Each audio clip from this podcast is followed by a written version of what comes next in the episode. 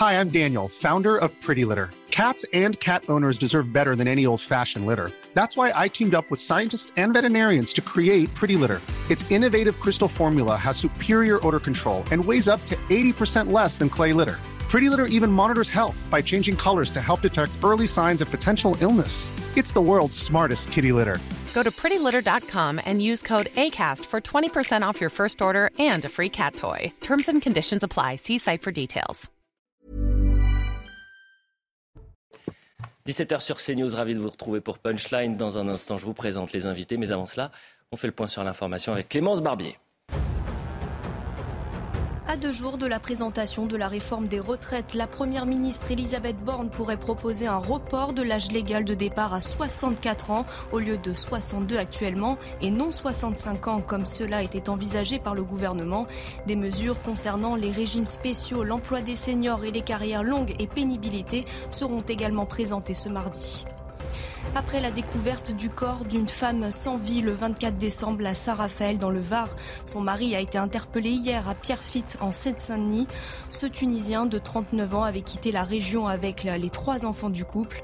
Selon le procureur de la République de Draguignan, l'examen du corps de la femme de 31 ans avait révélé des possibles traces de strangulation et des hématomes au visage. À Lyon, un rassemblement a lieu contre la répression en Iran et pour la liberté. Une marche qui prend une tournure particulière depuis le suicide de Muhammad Mouradi. Cet étudiant iranien de 38 ans s'était suicidé en se jetant dans le Rhône le 26 décembre pour attirer l'attention sur ce qui se passe dans son pays depuis plusieurs mois. Au Sénégal, au moins 40 personnes sont mortes et des dizaines blessées lors d'une collision entre deux bus cette nuit. Selon les premiers éléments de l'enquête, un bus a quitté sa trajectoire à la suite de l'éclatement d'un pneu avant de heurter frontalement un autre bus venant en sens inverse. Le président sénégalais a décrété un deuil national de trois jours. Voilà pour le point sur l'information. On est avec Gabrielle Cluzel ce dimanche. Merci d'être avec nous, directrice de la rédaction de Boulevard Voltaire. Gérard Leclerc, merci d'être avec nous, Gérard, à côté de Philippe Guibert. Bonjour, Philippe, bonjour. Eric Revel, Monsieur, présent. Madame, messieurs. C'est l'appel. Qui a eu la fève ce dimanche Euh, moi, je l'ai pas eu. Pas eu, Gabriel Non, non, non, je l'ai pas eu. Moi, j'ai failli l'avoir, mais je l'ai vu, je l'ai donné à mon fils qui Oh, un gros caprice. bon bah vous serez notre reine. Vous serez notre reine vous- ce Vous dimanche. faisiez pas le coup quand vous étiez plus, plus jeune Oh. Moi, je Et de je reste dans la toujours un galette. peu jeune. J'étais 5 ou 6 et donc tout. Merci, merci. Bah, c'est vrai, on essaye, on essaye, on triche. solidaire. Écoutez, nous sommes en direct avec. euh, nous sommes en direct justement avec euh, Isabelle Nimal. Merci d'être avec nous. Vous êtes boulangère. Euh, vous avez deux boulangeries à Sarlat et Carsac près de Périgueux et vous êtes en colère. Et c'est pour ça qu'on vous donne la parole ce dimanche. Vous avez poussé un cri d'alarme début décembre sur Touche pas à mon poste avec euh, nos confrères et nos amis de, de Cyril Hanouna, puisque votre facture d'électricité a explosé, que vous étiez au bord de la faillite et que vous êtes passé d'une consommation de 6 500 euros à 23 000 euros et que euh, EDF, euh, pour ne pas les citer, vous a proposé une facture astronomique. On revoit ce qui s'est passé début décembre. Surtout pas à mon poste. Et ensuite, on va voir la déclaration d'Olivia Grégoire. Et c'est pour ça que vous êtes avec nous, puisque Olivia Grégoire aurait dit des choses cette semaine qui ne correspondent pas à la réalité. Mais d'abord, revenons sur cette séquence. 63 000 pour un des sites. Pour un des sites. De 14 000, 63 000. Et non, Et ça, voilà. c'est des vrais chiffres. Enfin, c'est c'est pas inventé. Sur les 63 000, vous avez 8 600 euros d'aide. Voilà. Ah, bah ça va. Donc Ça fait donc vous- c'est bien. vous Mais, descendez- mais vous descendez à moi, ça. j'ai pas peur. Si vous voulez, j'ai aussi ramené mon bilan. Ouais. Euh, et sur mon bilan, en fait, quand j'ai payé mes 10 salariés, Ouais. euh, quand j'ai payé mon approvisionnement, mes loyers, mes charges, à la fin de mon bilan, il me reste 50 000 euros. L'année prochaine, il me restera 30 000 de bénéfices. 30 000, je paye pas ma facture d'EDF Exactement. qui augmente dans ce, pourta- dans ce pourcentage-là. Non, mais là. Donc là, ça va être très, battu, compliqué. Au-delà de pas de salaire, ça veut dire réduire les, les effectifs, ça veut dire mettre l'entreprise en danger. Enfin, de toute manière, on passera pas une année. Alors ça, c'était euh, début décembre, Isabelle euh, Nimal. Euh, cette semaine, Olivia Grégoire était chez nos confrères de BFM. Elle était face euh, à plusieurs euh, artisans. Et voilà ce qu'elle a dit, vous concernant.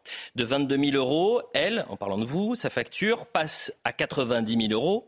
Euh, je l'ai appelé, on l'a appelé, on a regardé ligne par ligne avec mon cabinet et on est passé de 90 000 euros à 37 000 euros. Vous avez répondu à Sud-Ouest hier, tout est faux.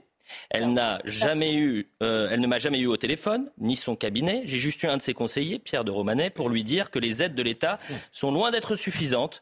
Nous n'avons jamais étudié mes factures. Je ne leur ai rien transmis. Est-ce que vous confirmez vos propos? Et donc, est-ce que vous êtes en train de nous dire, tout bonnement, que euh, la ministre, votre ministre, Olivia Grégoire, notre ministre, euh, a menti? Je vous confirme. J'ai eu Pierre de Romanet deux fois. Alors, une fois en vrai et hier son portable euh, pour lui laisser un message parce qu'il n'a pas décroché. Une première fois, alors je vous répéterai pas euh, le pourquoi de je l'ai appelé, mais c'était certainement pas pour lui dire que euh, il fallait qu'il étudie mes factures, mais pour plutôt lui exprimer ma colère par rapport à tous les effets d'annonce qu'ils font depuis le début, qui en fait vont vraiment nous mettre sur la paille, et que ce qui va arriver avec l'artisanat est une hécatombe dans la boulangerie, mais pas que puisque euh, même au niveau des tarifs bleus, les gens qui n'ont pas appelé EDF pour demander la réglementation de leurs tarifs vont avoir des factures énormes. Mhm. Euh, donc je vous confirme, je n'ai jamais eu Olivia Grégoire. Je lui ai laissé un appel euh, sur Twitter en disant qu'elle pouvait me contacter, que bien volontiers j'échangerai avec elle. Monsieur de Romanet n'a jamais étudié mes factures. J'ai eu, et je tiens à être très très clair, euh, quelqu'un de du département de la Dordogne, euh, qui m'avait appelé effectivement euh, parce que j'ai appelé le président de la région en Mmh. larmes en lui disant qu'on allait mourir. Et effectivement, cette personne qui est rattachée à la région m'a rappelé. Mais en aucun cas, c'est ni le cabinet d'Olivier Grégoire, ni Monsieur de Romanet qui ne m'ont appelé. Monsieur de Romanet, c'est moi qui l'ai contacté et Mmh. pas pour lui dire choses sympas. Alors le ministère ne dit pas la même chose à Sud-Ouest, puisque voilà ce qu'ils répondent. Madame Ah. Nimal a eu un conseiller du ministère au téléphone pour lui exposer sa situation. Elle a pu être accompagnée par les services de l'État qui lui ont exposé les différents dispositifs d'aide et la manière d'y recourir. Donc lorsque vous avez entendu la déclaration d'Olivia Grégoire cette semaine chez nos confrères de, de BFM, quelle a été votre réaction? Ah bah j'ai pris mon portable, j'ai appelé Monsieur de Romanet dont j'ai le 06 et je lui ai laissé un message puisqu'il n'a pas décroché en disant que Madame Grégoire était une menteuse et que euh, j'allais faire un démenti dans la presse et que s'il voulait me rappeler avant 16 heures, on en parlait, mais que sinon je ferais un démenti parce que je peux pas laisser dire ça. Moi les réactions, en fait, je me bats depuis trois mois avec d'autres collègues. On a monté une association, on a créé une page Facebook pour aider tous les gens qu'on pouvait aider. Il y en a qu'on arrive déjà à aider, à résilier des contrats, etc. Et du coup, je suis décrédibilisée en fait. Hmm. Et je peux pas laisser, je peux pas laisser faire ça en fait. Le combat qu'on mène, je pense que personne s'en rend compte. Moi, je suis commerçante. Mon travail, c'est d'être dans mon magasin. Et aujourd'hui, mon magasin, il empathie parce que je suis 20 heures par jour à essayer d'aider des gens qui sont au désespoir. Et, et, et on peut pas dire ça, en fait. C'est pas vrai. Là, ils sont en train de nous désunir, en fait. Euh, Autour de table, alors on est un peu circonspect, par exemple. euh, Bah oui, on comprend pas. Est-ce que vous avez eu euh, un conseiller ou est-ce que vous n'avez pas eu de conseiller? Alors, j'ai eu Monsieur Delastic qui est à la région et qui m'a été envoyé par Monsieur, euh, par le secrétaire de Monsieur Rousset. Non, mais ça, Non, non, mais non, on parle du ministère. on parle du ministère, de Pierre de Romanet. De Romanet, il est conseiller au cabinet comment- de Madame euh, de Grégoire, Romanet quand même. Attendez. Madame Grégoire était une incompétente. Mais, mais, Voilà. comment, mais comment vous avez eu son 06 À Monsieur de Romanet Oui. Parce qu'en fait, alors, euh, dans l'association qu'on a créée qui s'appelle UDABI, Hmm. dont Monsieur Ferrer est le président et dont je suis la vice-présidente. Euh, Monsieur Ferrer a été reçu à Bercy le 25 novembre avec Madame Grégoire et Monsieur de Romanet. Hmm. Ok, il y avait ce jour-là le syndicat de la boulangerie.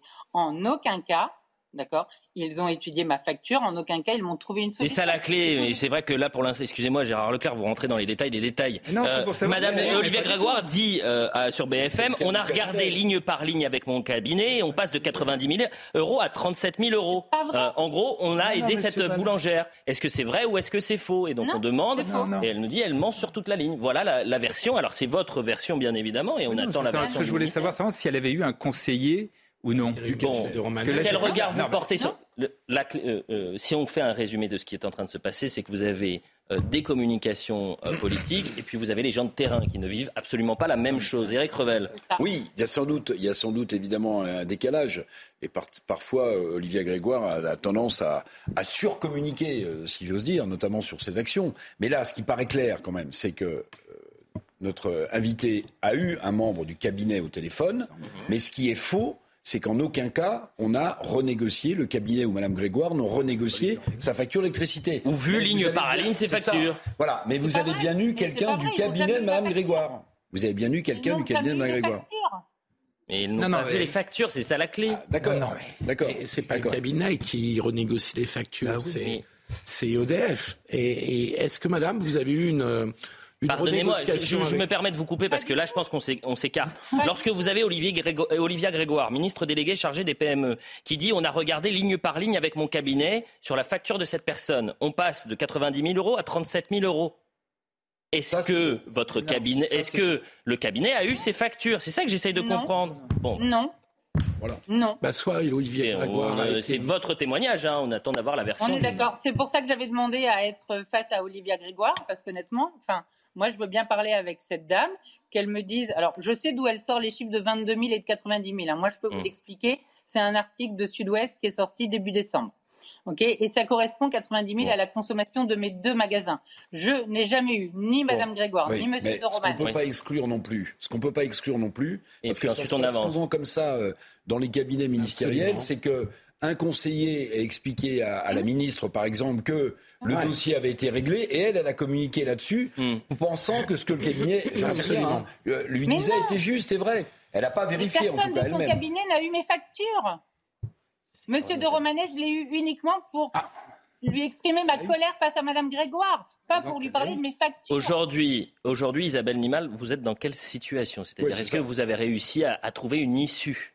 Avec Mais un non, nouveau pas, contrat. pas du tout. Je suis en tarif jaune. Aujourd'hui, ce que propose le gouvernement est clairement insuffisant. Hmm. Euh, et non, il n'y a pas d'issue.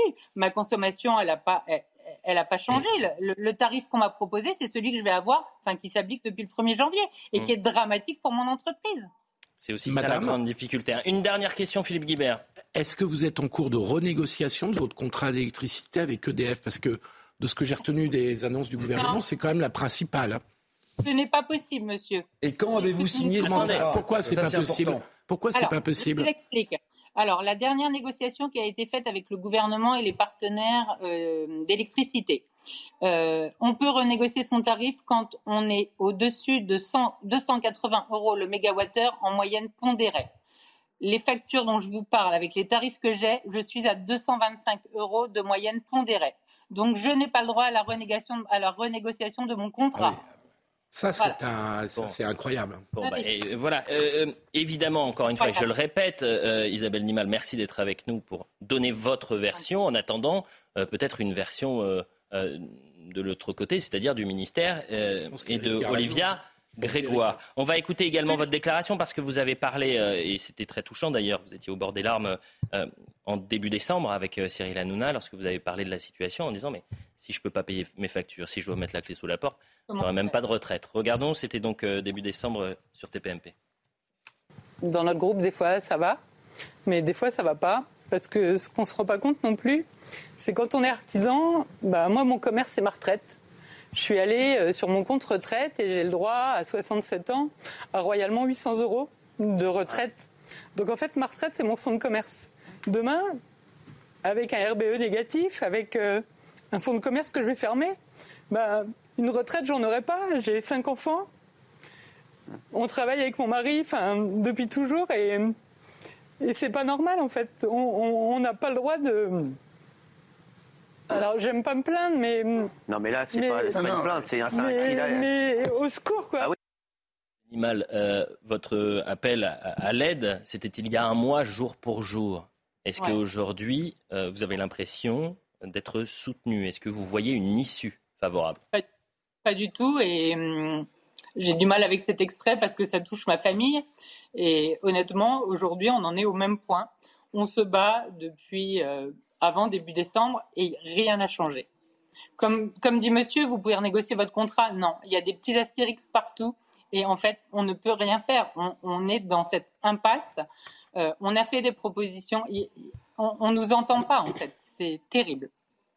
Bien, écoutez, vous restez avec nous, évidemment, et Isabelle, on, va poursuivre euh, le débat, mais c'est terrible d'entendre ces personnes qui travaillent, qui se lèvent euh, très tôt le matin, parfois vers 2, 3 heures du matin pour travailler 10, 12 heures par jour, et, aujourd'hui euh, devoir mettre la clé sous la porte. Euh, Gabriel Cluzel, quel regard vous portez sur cette situation? C'est évidemment terrible parce que c'est une personne qui a travaillé toute sa vie. Comme vous le dites, c'est la France qui se lève tôt, hein, les boulangers par excellence. Elle, elle dit, cette dame, qu'elle a cinq enfants. Donc euh, c'est pas rien pour les, retraites. Hein. Euh, Je crois qu'elle a largement donné sa part pour euh, euh, pour les, retraites futures, hein, parce qu'encore une fois, ça aussi c'est l'angle mort de la réforme des retraites. Donc elle a réussi à, à, tout concilier, ses enfants, son travail, et aujourd'hui, eh ben elle se retrouve face à un mur. Donc c'est proprement indispensable et insupportable. Et c'est c'est vrai que c'est une population. J'ai été frappée aussi par son petit mot dans l'extrait.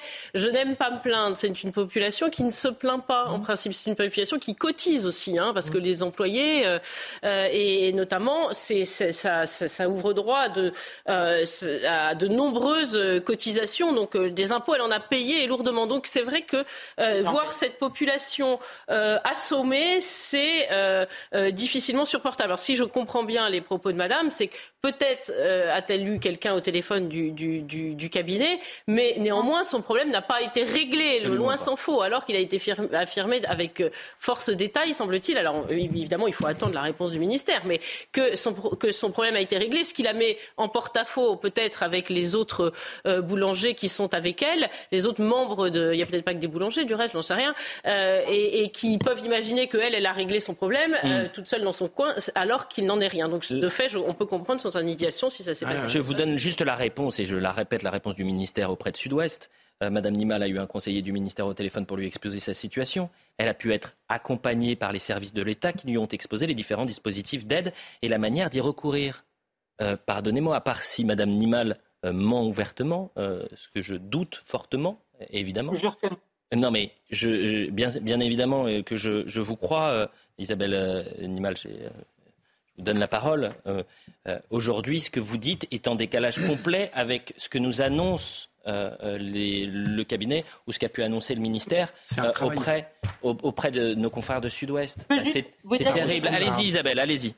Sur RTL, début décembre, Madame Grégoire euh, était euh, sur le plateau et le matin, il y avait un de mes collègues qui était passé. Il a été rappelé parce qu'il était venu exposer sa situation qui était catastrophique et Madame Grégoire a dit en off euh, à Monsieur Pro, je vais le rappeler personnellement. Il n'a jamais été recontacté. C'est de la communication. Ils Ouais, font de la ça. communication. Enfin, Non, mais ce que je crois comprendre de ce que vous dites, madame, et ça rejoint ce que disait Eric tout à l'heure, c'est que c'est un travail d'amateur de cabinet. Excusez-moi, je, je, je pense qu'ils ont utilisé votre cas uniquement pour communiquer et que l'important pour eux est de donner le sentiment qu'ils font des annonces. Euh, alors, ce que vous nous racontez, en fait, c'est que la réalité du terrain, moi, je suis très frappé par ce que vous dites sur le, le fait que pour l'instant, vous ne pouvez pas négocier, renégocier votre contrat d'électricité, qui qui est quand même le point vital de cette affaire. Et donc, je crains qu'on ait affaire à un cabinet ministériel et une ministre qui préfère communiquer plutôt que de traiter vraiment les sujets et les dossiers. Alors on va pas tirer à boulet rouge sur le ministère, bien évidemment. C'est pas la li- c'est pas c'est- Ah non, Gérard Leclerc, c'est pas l'idée. L'idée, c'est de donner la parole aux personnes qui souffrent. Et c'est d'avoir ensuite des réponses du côté du ministère. Pardonnez-moi, Gérard, c'est comme ça qu'on fait. Et c'est en toute transparence. Non, mais parce que vous- je vous vois Non, sourire. Il y, a- il y a deux façons. Euh, L'idée n'est pas de faire d'incriminer. On fait une, personne. quand on fait une enquête, il faut avoir les deux, les deux, les deux Bien évidemment. sons de cloche. Le problème, c'est qu'on n'a qu'une. J'écoute, j'entends tout ce que dit Madame. Simplement, j'ai pas le, le- j'ai pas la version de l'autre côté. également. C'est un, c'est un peu difficile de juger. Ouais, Avançons, avançons justement. En tous les cas, on vous remercie, euh, euh, Isabelle Nimal. On, on- on- on restera, euh, si vous voulez, en, en contact pour que vous nous donniez des avancées et savoir si vous avez pu être euh, finalement Et sans- euh, aidé. Et sans aucun problème, moi je veux bien répondre à Madame Grégoire euh, sur votre plateau. Enfin, voilà, vraiment. Eh bien, écoutez, euh, le message est, est transmis. Euh, Puisqu'on parle de la situation euh, euh, compliquée dans laquelle sont. Alors, c'était les artisans, là, c'est les artisans boulangers. Je voudrais qu'on revienne quand même sur euh, le fait de ces deux dernières semaines, c'est-à-dire la grève des médecins libéraux. Euh, on a l'impression que cette grève, elle n'aboutit à rien. C'est-à-dire qu'on n'a pas de nouvelles euh, aides pour les euh, médecins et que leurs revendications n'ont pas été écoutées. On va voir le sujet de Kinson et de Célia Barotte et on en parle juste après. Il pointe du doigt un système de santé défaillant. Le collectif Médecins pour demain, à l'origine de la grève qui dure depuis le 26 décembre, compte poursuivre le bras de fer avec l'exécutif. Si nous devons faire front commun, il faut que nous nous organisions pour que, nous, pour que ce soit euh, effectivement massif et, euh, et, et, tous ensemble en même temps. Il est en cours de discussion sur comment, quand et quoi, mais il y aura d'autres actions, c'est certain. Le ministre de la Santé se dit prêt à négocier tout en écartant la revalorisation de la consultation à 50 euros. Mais pour les médecins libéraux, le malaise est bien plus profond. Ils se sentent méprisés par le gouvernement. C'est un discours d'énarque qui ignore complètement la médecine libérale et, et, le mouvement, s'il ne se radicalise pas, eh bien la pire des choses qui puissent arriver, c'est que la majorité des jeunes médecins qui ont défilé l'autre jour euh, euh, quittent la médecine, euh, quittent la médecine libérale, et là les Français souffriront. Pour des professionnels du secteur, lors de ses vœux aux acteurs de la santé, Emmanuel Macron n'a pas pris la mesure de l'ampleur du désastre. Tout ça pourquoi, Gabriel Cluzel? Euh, non, mais on, comprend, là aussi, c'est un peu le même genre de profession. C'est-à-dire que c'est des gens qui ont une vocation forte, euh, qui ne ménagent pas leur peine euh, et, qui, finalement, euh, ont, cette impression tout à fait désagréable que on utilise précisément cette vocation et ce sens du service pour tirer le fil jusqu'au bout. Il est évident que si la médecine libérale va mal, eh bien, l'hôpital va mal également, puisque ce sont des vases communicants. Quand on n'arrive pas à aller consulter chez son médecin, eh bien, on va aux urgences. Et du reste, pourquoi aux urgences? On trouve tout un tas de gens qui peut-être euh, ne devraient pas y être, tout simplement parce qu'ils n'ont pas trouvé à faire, à faire ailleurs. Donc on ne comprend pas mmh. euh, ce, ce, ce, manque d'intérêt euh, pour les médecins. Moi, c'est vrai que euh, je, je, je, suis néophyte en la matière. Néanmoins, je suis allée sur le site de la sécurité sociale et j'ai vu que la consultation d'un médecin généraliste était de 25 euros, celle d'un podologue de 27 euros. Bah, écoutez, pardon, c'est pas tout à fait les mêmes responsabilités. Je n'ai rien contre la podologie, c'est une, une, une, spécialité extrêmement importante, et, et, notamment pour les personnes âgées. Mais néanmoins, il paraît complètement fou que les médecins euh, soient logés, euh, ne soient pas à minima logés à la même enseigne, et en l'occurrence soient moins bien logés que ces professions-là. Donc évidemment que leurs revendications sont légitimes, et évidemment qu'ils euh, devraient être entendus au premier chef. Comment vous expliquez qu'aujourd'hui, il n'y ait pas eu de, de main tendue vers les médecins libéraux, Philippe Guibert? Je l'explique par le fait que euh, l'exécutif n'a pas la, beaucoup la main sur la médecine libérale. Qu'est-ce qu'ils peuvent faire? Euh, Augmenter la consultation. Oui, mais c'est négocié. Mais ça va être revalorisé. La consultation va être revalorisée. Elle va être revalorisée. C'est une négociation qui, qui C'est vrai que la consultation de 25 euros, c'est la plus faible d'Europe, Gérard Leclerc. Donc on peut imaginer, par exemple. Je veux bien terminer. Mais oui, allez-y, Philippe. C'est juste. Euh et que les annonces d'Emmanuel Macron concernent beaucoup plus l'hôpital, sur lequel il a fait au, moins des diagnostics qui rejoignent ce qui se dit euh, depuis des mois et des mois, mmh. que sur la médecine, euh, que sur la médecine libérale. Ce qui, est, ce qui est très compliqué, effectivement, le président de la République, il pourrait décréter qu'on passe le tarif de la consultation de 25 à, euh, je ne sais pas, 30 ou 35 euros. Euh, le problème, c'est que ce système de tarification de la consultation est en lien étroit avec la sécurité sociale et qu'il faut donc négocier pour financer une telle mesure, parce qu'une telle mesure n'est pas gratuite.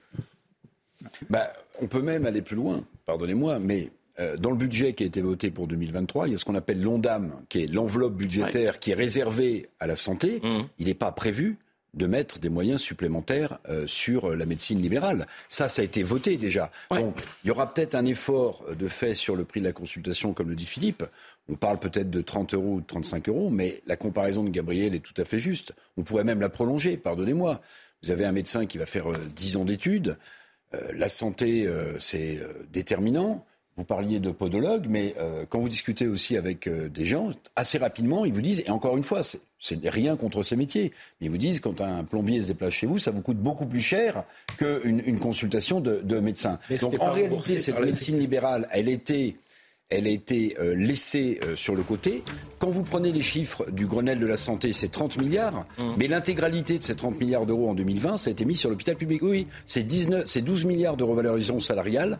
On ne sait pas où c'est passé, mais c'est 12 milliards, sont les chiffres avancés, Gérard Leclerc, et 19 mais milliards, parler, 8 milliards d'assèchement de, de la dette des hôpitaux. Mais les médecins libéraux, ils ont touché pratiquement rien. Donc, comme le disait Gabriel, quand vous n'avez plus de médecins libéraux, vous allez aux urgences.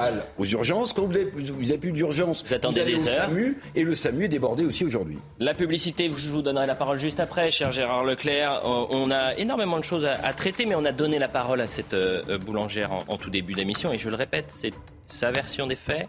euh, en espérant qu'il y ait une clarification du côté du ministère et d'Olivia Grégoire. La publicité. 17h30 sur CNews, la suite de Punchline, Gabriel Cluzel, Gérard Leclerc, Eric Revel et Philippe Guibert. Dans un instant, on va parler de Roselyne Bachelot, mais avant cela, le point sur l'info. Un hommage a été rendu ce matin à la policière Clarissa Jean-Philippe, tuée le 8 janvier 2015 par le terroriste Amédi Koulibaly à Montrouge. Clarissa Jean-Philippe avait été abattue d'une balle de Kalachnikov dans le dos par le terroriste. Amédi Koulibaly tuera quatre autres personnes le lendemain en prenant en otage des clients et salariés d'un hypercachère. Au Vanuatu, une secousse de magnitude 7 a été détectée au large de l'état insulaire du Pacifique, selon l'Institut américain de géophysique. Une alerte au tsunami a été déclenchée dans la région. L'ambassade de France au Vanuatu a conseillé à ses ressortissants, dans un message sur les réseaux sociaux, de rester éloignés de la côte. Novak Djokovic gagne son premier titre de l'année à Adélaïde en Australie. À Melbourne, le Serbe, cinquième mondial, tentera alors de gagner son dixième Open d'Australie. Il n'avait pas pu y jouer l'an passé à la suite d'un ambroglio juridico-sanitaire. Non vacciné contre le Covid, Novak Djokovic avait finalement été expulsé du pays. Point sur l'information. Roselyne Bachelot, ancienne ministre de la Culture, a fait une déclaration qui est un peu passée sous les radars. Je ne sais pas si vous l'avez vu, c'était vendredi. Elle parlait de nos églises. Alors en France, j'ai regardé, il y aurait 42 euh, 258 églises très précisément et chapelles paroissiales. C'est l'Observatoire du patrimoine religieux qui recense ça. C'était en 2018. Donc peut-être que ça a un peu évolué. Et voilà ce qu'a dit Roselyne Bachelot. Euh, il y a des églises qui ont une forte connotation affective, mais il y a un patrimoine cultuel du 19e siècle qui n'a pas grand intérêt. Il faudra que les citoyens qui sont intéressés se prennent par la main et décident eh bien, cette église, on va la sauver, mais on ne pourra pas demander à l'État. L'État, il va falloir qu'il se recentre sur, notre, sur un patrimoine notoire. Euh, ça veut dire quoi le patrimoine notoire? Gabriel, ça vous a perturbé cette déclaration? Ah oui, ça m'a perturbé, ça m'a fortement inquiété, mais euh, je ne peux pas dire que ça m'ait étonné parce que je, le sens venir, toute cette histoire euh, sur les églises. Alors, il faut quand même savoir que euh, si vous prenez les villages ruraux de France, la plupart, pour beaucoup d'entre eux, leur richesse culturelle essentielle, voire unique, c'est leur église, quelquefois le petit château, les petits châteaux autour. Alors, si ils n'ont plus ça, eh bien, ils n'auront plus de patrimoine culturel. Il faut quand même qu'ils se rendent compte, au-delà de tout aspect euh, culturel. Alors, c'est une petite musique bien connue de dire que le 19e siècle n'a aucun intérêt. Alors, rappelons-le, la flèche de Vigée-Lebrun, euh, de Vigée-Lebrun, n'importe quoi, de Viollet-le-Duc, pardon, c'est euh, 19e par essence. D'ailleurs, euh, Viollet-le-Duc, il a, il a tout refait. Hein, donc, il y a beaucoup de choses qui, si on va à ce train-là, sont 19e. Alors, parce que ce serait 19e, ce serait pas intéressant. Mais pardon, mais moi, euh, toutes les églises, je dis toutes, hein, toutes les églises 19e, de la plus modeste à la, basilique, je les trouve bien plus belles et, constituent un patrimoine notoire, bien plus intéressant que toutes les œuvres d'art contemporain qui actuellement, oui, voilà, alors ça rigole en face, je, m'en doutais, euh, sont subventionnées euh, par le ministère de la Culture dans lequel était, enfin, que dirigeait Roselyne Bachelot et qui nous coûtent un pognon de dingue pour reprendre une, une, expression connue. Parce que euh, le cœur, là, vous vous souvenez, alors c'était rouge, mm. euh, les, les, les, divers monuments, alors certains sont, ne sont pas sur euh, deniers publics, mais tous les, les, les ronds-points, l'espèce d'art contemporain de, de, seconde zone qu'on trouve sur les ronds-points de Français de Navarre, qui sont mm. affreux, j'aimerais bien savoir avec quel denier ils sont, ils sont payés. Et on s'était rendu compte au moment de Notre-Dame qu'en fait le budget du ministère de la Culture était essentiellement était bien plus axé sur l'art contemporain que sur la conservation de notre, du patrimoine, qui est notre richesse, ne serait-ce que touristique. Réponse de Gérard Leclerc. Quel regard vous portez sur la déclaration de Rosine Bachelot C'est quoi le patrimoine notoire Ça veut dire que ça sera aux particuliers, à nous, de, de, de, financer Elle rappelle simplement une réalité que la France est un des pays au monde, et il faut s'en féliciter, qui a le plus gros patrimoine culturel, le mm. plus important en monuments notamment. Mm. On sait très bien que, hélas, l'État n'a pas les moyens de tout entretenir. Euh, c'est d'ailleurs pour ça que, par exemple, Stéphane Bern a lancé l'idée du loto, ce qui permet, d'ailleurs, il, y a des résultats concrets, de, de, faire un petit peu plus dans le, euh, la, rénovation et, l'entretien du patrimoine. Simplement, euh, effectivement, dans les églises, vous avez beaucoup, beaucoup, beaucoup d'églises qui sont des églises anciennes, qui sont des belles églises du 14e, 15e, 16e jusqu'à 18e siècle. Vous en avez aussi euh, un certain nombre d'églises qui sont, euh, je, enfin moi c'est mon opinion, je suis pas, je pense pas être le seul, dire des églises du 19e et du début du 20e, mais surtout du 19e, parce que dès le 20e on en a plus construit beaucoup, qui objectivement, sont pas très belles. Est-ce à l'État? La question, c'est celle-là. Est-ce à l'État de tout entretenir? Eh bien, pas forcément. et donc, effectivement, les gens, hein. et notamment les collectivités locales, sont attachés à leur église, et eh ben qu'elles s'occupent du, de, de, la restauration de leur église. C'est Gérard Leclerc, de l'entretien. Souvent, les gens de gauche se pincent d'être des hommes de culture, n'est-ce pas? Ben oui, je, Alors, je, je, je, vous allez voir où je vais. Les hommes de droite aussi, je veux pas j'ai pas dit qu'ils avaient raison. De, s'ériger en défenseur de la culture, mais souvent la gauche nous explique qu'elle comprend. Oui, je suis un homme de culture. Mais je vais vous dire une chose. Quand je vois un ancien ministre de la culture, de la culture, expliquer ce qui a de l'intérêt architectural et ce qui n'en a pas, eh bien pour moi, pour moi, c'est la contradiction absolue que Roselyne Bachelot n'a pas compris ce qu'était la culture, justement. Parce que l'intérêt, vous pouvez objectivement me définir ce qui, ce qui veut dire, ce qui aurait de l'intérêt architectural et ce qui n'en aurait pas. Bah, et puis j'ajoute que ça doit profondément blesser quand même les croyants euh, catholiques, cette affaire. Parce qu'une église du 19e siècle, même si Mme Bachelot trouve que ça n'a pas beaucoup d'intérêt architectural et que ça coûte de l'argent, souvent ces églises, par définition, même c'est pas souvent, c'est tout le temps, elles ont été consacrées. Elles ont été consacrées pour tenir des offices. Donc ça veut dire que non seulement elles s'assoient sur l'objectivité de ce qu'a un intérêt architectural, mais en plus, dans un pays judéo-chrétien comme le nôtre, elle explique aux gens qui ont une église du 19e siècle qu'ils iront prier ailleurs et que ça n'a pas d'importance. Et on fait un peu plus court, s'il vous plaît, parce qu'on a encore plein de thèmes. Philippe Guibert. clair. L'impensé de cette affaire, c'est la, perte de croyance et de foi et de pratique religieuse en France. C'est ça l'impensé de, l'affaire. Et qui fait que cette question, dont tu as raison de souligner que c'est une raison culturelle, euh, redevient un problème de gros sous. C'est ça qui est triste. Mais, mais l'Église elle-même, l'Église elle-même a fermé un certain nombre d'églises. Elle, ne, elle, ne, veut plus les entretenir. D'ailleurs, c'est pas elle qui a euh, mais alors, faire, mais, l'intérieur. Il y a des églises, mais je vais vous en montrer. Il y a qui a décidé de s'en charger des églises. Personne n'a forcé. Euh, les, églises, euh, au moment de la séparation de l'Église et de l'État, je sais pas, vous êtes, je, parle souvent de contrôle, hein, mais, l'État a décidé qu'il se chargerait de l'entretien des églises. Voilà. Donc, Pourquoi vous parlez sous le contrôle de Philippe Guibert Qu'est-ce que vous voulez dire par là?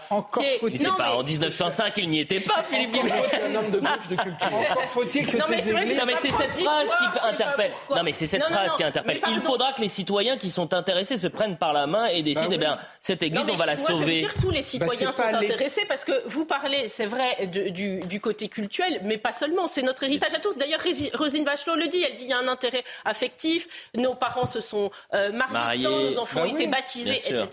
Mais euh, euh, donc, c'est l'intérêt de tous. Je remarque que d'ailleurs Roselyne Bachelot n'a pas sauvé, je ne sais pas si vous aviez suivi cette histoire-là, une chapelle, voilà, à Lille, la chapelle des, jésuites, je crois, d'une école, la, mm. chapelle Saint-Pierre, euh, et, qu'elle a été détruite. C'était une chapelle euh, peut-être 19e, mais magnifique. Moi, je réfute absolument cette idée que le, 19e siècle n'ait pas donné euh, lieu à, des chefs-d'œuvre. Et en fait, je vais vous dire, j'allais au fond du sujet, c'est une forme de conseil culture, hein, de laisser s'écrouler nos églises. Faut pas, on, les laisse s'écrouler, puis au bout d'un moment, on dit Ah, ben ça va être compliqué, les, les entretenir, on va pas le faire. On préfère subventionner des associations ineptes, pardon. Et, et puis, je vous, je vous mets simplement en perspective, pour finir de, de, de, faire hurler mes, mes, mes, mes, mes contradicteurs, je, on va regarder avec une perspective un peu de hauteur, là. Euh, donc, Roselyne Bachelot nous explique que, bah, si on, qu'il va falloir se résoudre à voir euh, les églises euh, se, se, disparaître, hein, ou en tout cas, il y a une forme de fatalité. Non, elle a, elle a dit soit on se prend en main, soit l'État, soit l'État ne peut plus s'en mêler. C'est un peu ça. Elle ne parle que de certaines églises qui n'ont pas d'intérêt. Donc certaines églises de l'avis de Mme Bachelot et de l'avis de M. Leclerc n'ont pas d'intérêt. Il y a quelque chose qui s'appelle les bâtiments de France. Que Ouais. vous le vouliez ou non, mais c'est y Ouais, compris la même bout chose dans Paris ou dans n'importe quelle ville. Vous avez des bâtiments qui sont protégés, d'autres qui ne le sont pas. Oui, mais d'accord, On mais ne détruit pas- tous les jours des choses. Non, mais d'accord, mais Eh il y a ben des choses qui ne sont pas protégées et qui néanmoins ont Bah beaucoup oui. d'intérêt et qu'il faudrait protéger. Mais s'il n'y a pas la décision au sommet Ce de l'État de les protéger, je- ce elles ne qu'elle- seront pas ce protégées. rappelle Je finis avec ma juste raison, c'est que ce n'est pas l'État qui peut tout payer partout. Très bien. Alors Eh l'État ben ne voilà, peut pas c'est tout aussi simple. payer Mais partout. l'État, Ben oui, mais est-ce que et justement, est-ce que les églises, le- est-ce que les la- églises, oui. qui, les églises qui sont fermées, qui ne sont pas très belles, sont une priorité Non, mais de pas très belle de Qu'est-ce votre qui est avis, le beau, pardon, c'est votre. euh, Oui, Ah effectivement. bon, Qu'est-ce donc, euh, se discute. donc, Non, mais le patrimoine bah, quelque chose, je vous dis, il y a des, discute, choses, il y a des Bah choses qui sont. Ça se discute. Il y a- ça se discute. Il y a des bâtiments. Bah là, ça se Il y en a dispute qui- plus il y a que ça se des discute. bâtiments hein. qui Il y a préfèrent des bâtiments qui sont. Il y a des bâtiments qui Allez. sont. Non, non, non, mais Il y a des bâtiments qui sont à l'inventaire, qui sont à l'inventaire des monuments. Mais c'est la même chose. C'est-à-dire que là, on fait un choix. Il y a Mais- des choses qui sont effectivement qui ne méritent pas forcément. Mais de votre avis Mais c'est pas mon Moi, avis, c'est de qu'il y la a des vie, trucs c'est de la vie. super je sais- moches qu'on entretient et je, vois suis pas pourquoi je l'État suis pas aux affaires continuerait à les culturelles et aux entretenir. bâtiments de France. Et- Gabriel, un dernier mot là-dessus. Non, mais je vous dis que symboliquement, c'est très fort parce que on voit bien que l'idée, la petite musique que certaines églises jugées moches par des fins euh, esthètes euh, auraient vocation à disparaître. Et pendant Non. ce temps, on voit éclore des mosquées un peu partout sur la Non, alors là, non. J'enlève. Je retire. Je retire. Je retire. Je retire. N'êtes pas la méchante, justement, vous êtes la reine du plateau aujourd'hui, vous avez la reine, elle a le droit de dire ce qu'elle veut. Non. Vous auriez dû commencer tout Je de suite par ça, ça aurait été plus rapide. Non, s'il vous plaît, non, mais plus sérieusement. répondu à mon argument de c'est quoi le grand intérêt architectural, c'est que là on commence par le 19e, c'est qu'on commence par le 19e. Mais demain, ça sera le l'État, 18e. l'État, il aura de moins en moins d'argent. Allez, on 3 avance, s'il vous de plaît. Donc peut-être qu'après on s'interrogera sur l'intérêt architectural des églises du 18e. Je trouve qu'il n'y a aucun intérêt à faire le là, comparatif. Ah bon, il n'y a pas d'intérêt bah, Non, mais s'il vous c'est plaît. Gabriel. Mais non, mais En cas, ce on a le droit ces de tout propos. dire ou on n'a pas le droit de tout dire Ah, Ce que je note, c'est qu'on avait Évitons de mettre les gens dans de, les mettre face à Ah, mais face. vous avez le droit de me contredire, mais j'ai le droit de le dire. Eh. Historiquement, si on regarde ça avec de la hauteur, on est dans un temps qui voit disparaître des églises et se construire des mosquées. C'est purement factuel. Et là, bah, moi, je vais vous donner quelque chose de factuel. Moi, j'avais une église romane, romane, je dis bien, Dans mon village. Elle a été détruite Je en ne peux c'est pas, lamentable. pardonnez-moi. En 1947. Deux secondes, s'il vous plaît, Gérard. C'est Pour un aménagement Pardonnez-moi. Je Permettez-moi de dire que ces, ces propos-là, sont vos propos, mais en tous les cas, de mettre vrai. face à face, attendez, de mettre face à face les deux religions, je ne suis pas sûr que ça ait un intérêt et un sens. C'est aussi simple que ça. C'est confronté. Voilà, C'est confronté. Euh, et euh, parlons un peu de Gérard Collomb. Il nous reste moins de 10 minutes. C'est vrai qu'on change complètement de, de sujet. Gérard Collomb qui vide son sac et tire à, à boulet rouge sur Emmanuel Macron. Alors il l'avait déjà fait pendant l'Ocean Viking. Je ne sais pas si vous avez vu. Absolument. Et l'ancien ministre de l'Intérieur et premier soutien de, de gauche d'Emmanuel Macron revient sur les failles du macronisme. Il n'en peut plus du en même temps. Peut-être que vous aussi. Voyez le sujet. Le en même temps, une politique vivement critiquée par Gérard Collomb dans les colonnes de Challenge. Quand vous entendez Macron sur tous les problèmes, il vous dit une chose puis une autre. Un coup dans le zig, un coup dans le zag. Sur l'éducation nationale, il peut être sur une position laïque, celle de Jean-Michel Blanquer, et l'instant d'après sur une autre, plutôt woke. Autre point d'attaque de l'ancien ministre de l'Intérieur, la politique migratoire. En septembre, il dit avoir rencontré Gérald Darmanin pour le mettre en garde sur la future loi immigration. Je lui ai dit fais attention, tu vas aller droit dans le mur comme moi. Car les problématiques que je soulevais n'étaient pas partagées sur le fond par Emmanuel Macron. Il m'a répondu tu verras. Et ce que j'ai vu, c'est que le président allait encore imposer ses vues sur la régularisation notamment, créant un appel d'air. Enfin, Gérard Collomb s'est indigné de la situation dans les hôpitaux français, lui-même hospitalisé cet hiver pour un cancer de l'estomac. Ce que j'ai vu lors de mon séjour, c'est un hôpital en très grande difficulté où le sous-effectif est quelque chose d'incroyable. Il faut être passé par là pour comprendre combien on manque de personnel qualifié à tous les niveaux, médecins, professeurs, infirmiers. L'ancien élu socialiste poursuivra ses observations politiques dans ses mémoires, dont l'écriture vient de commencer. Bon, euh, Éric Revel, moi je n'arrive pas à comprendre comment un- le premier soutien d'Emmanuel Macron, à savoir Gérard Collomb, peut euh, en quelques années euh, revirer de bord et changer complètement de bord et d'avoir cette, Bon, euh, cette Il y a- vision très, très négative euh, les commentaires qui me semblent justes, en réalité, de Gérard Collomb. hein. Il y a peut-être une part euh, d'aigreur euh, chez lui, aujourd'hui, peut-être, de ne plus euh, être aux affaires, c'est possible. Mais euh, il y, a deux- il y a deux choses. Il y a ce qu'il dit sur le en même temps et ce qu'il dit sur l'hôpital. Sur le en même temps, pourquoi ne s'en est-il pas euh, préoccupé ou euh, n'a-t-il pas eu cette révélation plus tôt? Bah, il l'a que- eu au moment de, non, non, non, de non, Beauvau. mais non, il a, dit- mais- il a non, quitté non, son non, poste. Il quitte Beauvau, il quitte Beauvau, il quitte Beauvau avec cette formule. Il y aura Face plus à de France face, face à face, côte. il y aura une euh, voilà, Côte à côte, face à face. face à face. Bon, mais ce qu'il dit sur le en même temps est très juste. Et je vais vous dire, je pense même que le en même temps, d'une certaine manière, a hystéri- hystérisé la politique en France, a hystérisé la politique en France. Ça paraissait une idée géniale pour des Français qui, qui étaient saoulés de gouvernements qui, qui, qui, alternativement, de gauche et de droite, prenaient le pouvoir et ne faisaient pas grand-chose. Et on s'est dit, le en même temps, c'est peut-être c'est peut-être le, le, le, le- la, la grande solution. Mais en réalité, moi, je pense que c'est exactement le contraire. On aboutit à une hystérisation de la, de, la, de la vie politique en France. On a besoin d'une droite républicaine. On a besoin d'une gauche républicaine. On a besoin de ces affrontements politiques. Et le en même temps, d'une certaine manière, il a tout gâté au moment où les crises se sont enchaînées. Et je vais vous rappeler une grande formule du président de la République. Puisqu'on parle du en même temps et Gérard Collomb pointe, à mon avis, à raison le, le côté dévastateur. Vous vous souvenez ce qu'il a dit sur la guerre d'Algérie, le président de la République? En 2017, il se rend en Algérie pour la campagne électorale et il dit la guerre d'Algérie est un crime contre l'humanité.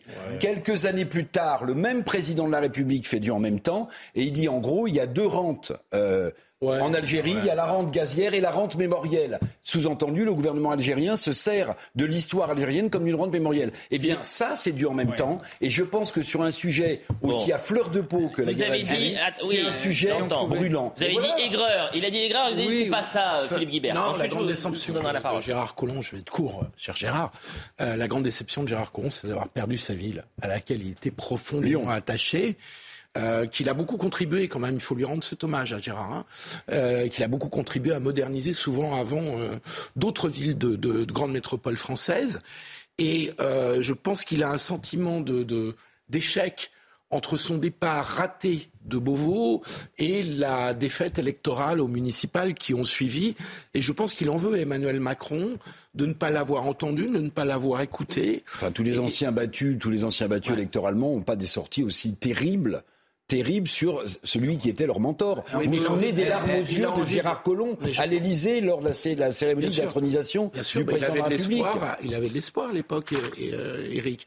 Et donc là, il est très déçu d'Emmanuel Macron. En 30 Et secondes, il parce que je veux en- vraiment qu'on voit la dernière En- séquence en, et qu'on 30 termine secondes, il a le droit de de critiquer Emmanuel Macron. Simplement, le, le en même temps, c'était justement la marque de fabrique de Macron dès le départ quand il apparaît comme candidat à la présidentielle. Deuxièmement, Gérard Collomb, on l'a connu socialiste. Ensuite, on l'a connu macroniste. Il a quitté euh, le ministère de l'Intérieur pour se revenir euh, comme Lyon. grand élu de Lyon. Il a été battu. Il a fait alliance Oui. avec le LR qui était autrefois ses adversaires.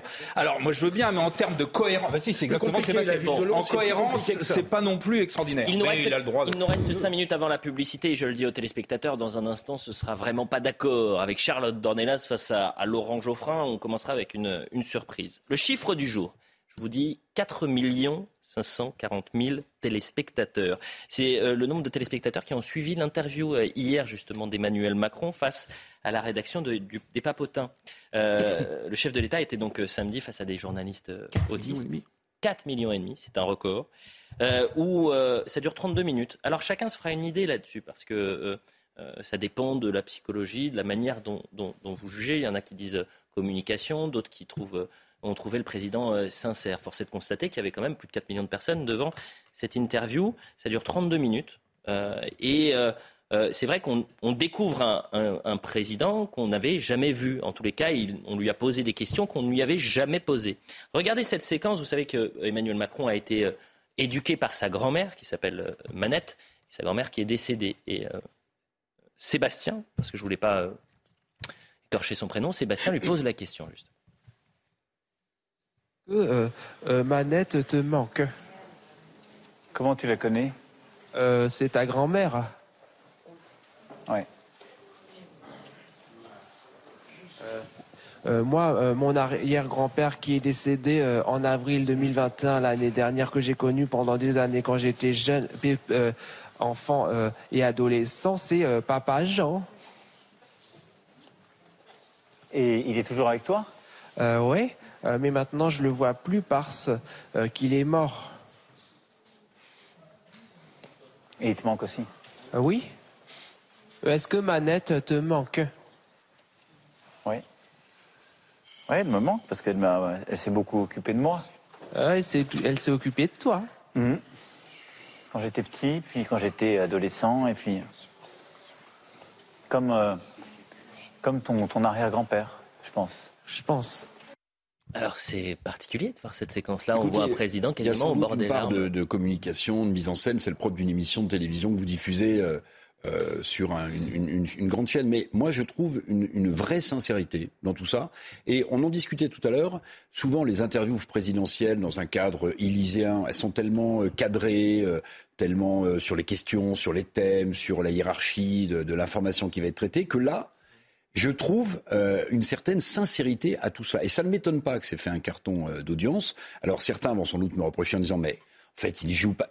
Bon, en fait, sur des sujets Vous qui avez sont l'impression qu'il joue non, justement, sur des sujets aussi intimes que cela, avec euh, des intervieweurs euh, qui, par définition, euh, n'ont pas, n'ont pas, vont pas forcément poser la question euh, exactement de la même manière ou, ou- ou dans le tempo qui était prévu, je trouve que c'est un accent de, de sincérité. Et quand il parle de sa grand-mère, alors peut-être que je suis complètement naïf, mais je trouve qu'il a un regard, le président de la République, et des mots différent. sincères. Et différent. Absolument. J'ai l'impression que c'est la première fois qu'on on le voit euh, de cette manière-là. Alors effectivement, peut-être que c'est de la naïveté, Gérard Leclerc. Et moi, je suis tombé dessus un peu par hasard, ce que j'ai jappé entre la une et la deux, pour rien vous cacher. Ouais. Racontez-nous un peu votre au vie tout hier début. soir. Non, mais, parce que, euh, euh, Passez une bonne et soirée. donc, euh, j'ai trouvé que c'est effectivement un moment de télévision assez incroyable, quoi. Incroyable parce que c'est euh, quelque chose de particulier d'être interrogé par euh, par des, des, des gens qui ont des, des- des, déficiences, qui sont Mmh. des autistes, etc., et, et qui abordent des questions et en les posant dans des termes qui ne sont bien évidemment pas ceux des journalistes. Et, et j'ai trouvé que, que c'était les, les questions étaient formidables et les réponses très bien aussi. Excuse-moi. Gabriel, en 10 J'ai secondes. pas Mais été si vous très voulez, le problème, c'est que je peux rien dire parce que que voulez-vous que je, je, je dise à toute cette émotion? Non, mais que, que Emmanuel Macron a une grand-mère et que ça lui a fait beaucoup de peine de la perdre. Euh, moi aussi, vous aussi, tout le monde Ouais. autour de cette table, si vous voulez. Et, et- et je trouve que euh, vous dites que c'est une interview formidable, mais euh, c'est une interview intime d'Emmanuel Macron. J'ai beaucoup de peine pour lui, mais honnêtement, ça fait absolument pas avancer le, le, le, Mais c'est le pas fait débat ça, qui c'est nous intéresse. Donc ça le rend empathique, très bien, on est content. Il a eu la peine au décès de sa grand-mère, mais Non, mais c'est encore une séquence hein. d'autres. Oh, Encore une fois, nous tous, le problème c'est qu'on peut. on- là, je peux rien dire parce que c'est une interview qui a été faite par des Non, gens juste, qui étaient en état de ce qui est déficience, intéressant, comme vous c'est- disiez. Emmanuel Macron a eu beaucoup d'émotions. Il est convenu de dire que c'est formidable, donc je me tais. Philippe, Voilà. non, Philippe Guibert, en 10 secondes. Ça doit faire plus d'audience que les émissions qu'il a fait sur France 2. Ah, beaucoup plus. Et puis, c'était euh, des ent- entretiens. Vous savez, euh, un, un grand écrivain m'avait dit un jour en sortie d'entretien euh, il n'y a jamais de bons interviewés, il n'y a que des bons intervieweurs. Et on va donc saluer, par exemple, Sébastien et, et Pierre qui ont posé des, des questions euh, où on a découvert un président. Ça l'air Alors là où Gabriel a raison, Ah non, c'était pas pour moi, c'était pas pour moi, c'était pas pour moi, c'était de manière générale, Éric Revel. Bon, merci à tous les quatre. Dans un instant, vraiment pas d'accord avec Laurent Geoffrin et Charlotte Dornelas. Ça tout de suite. T'es pas toujours très d'accord. Ah Hi, I'm Daniel, founder of Pretty Litter. Cats and cat owners deserve better than any old fashioned litter. That's why I teamed up with scientists and veterinarians to create Pretty Litter. Its innovative crystal formula has superior odor control and weighs up to 80% less than clay litter. Pretty Litter even monitors health by changing colors to help detect early signs of potential illness. It's the world's smartest kitty litter. Go to prettylitter.com and use code ACAST for 20% off your first order and a free cat toy. Terms and conditions apply. See site for details.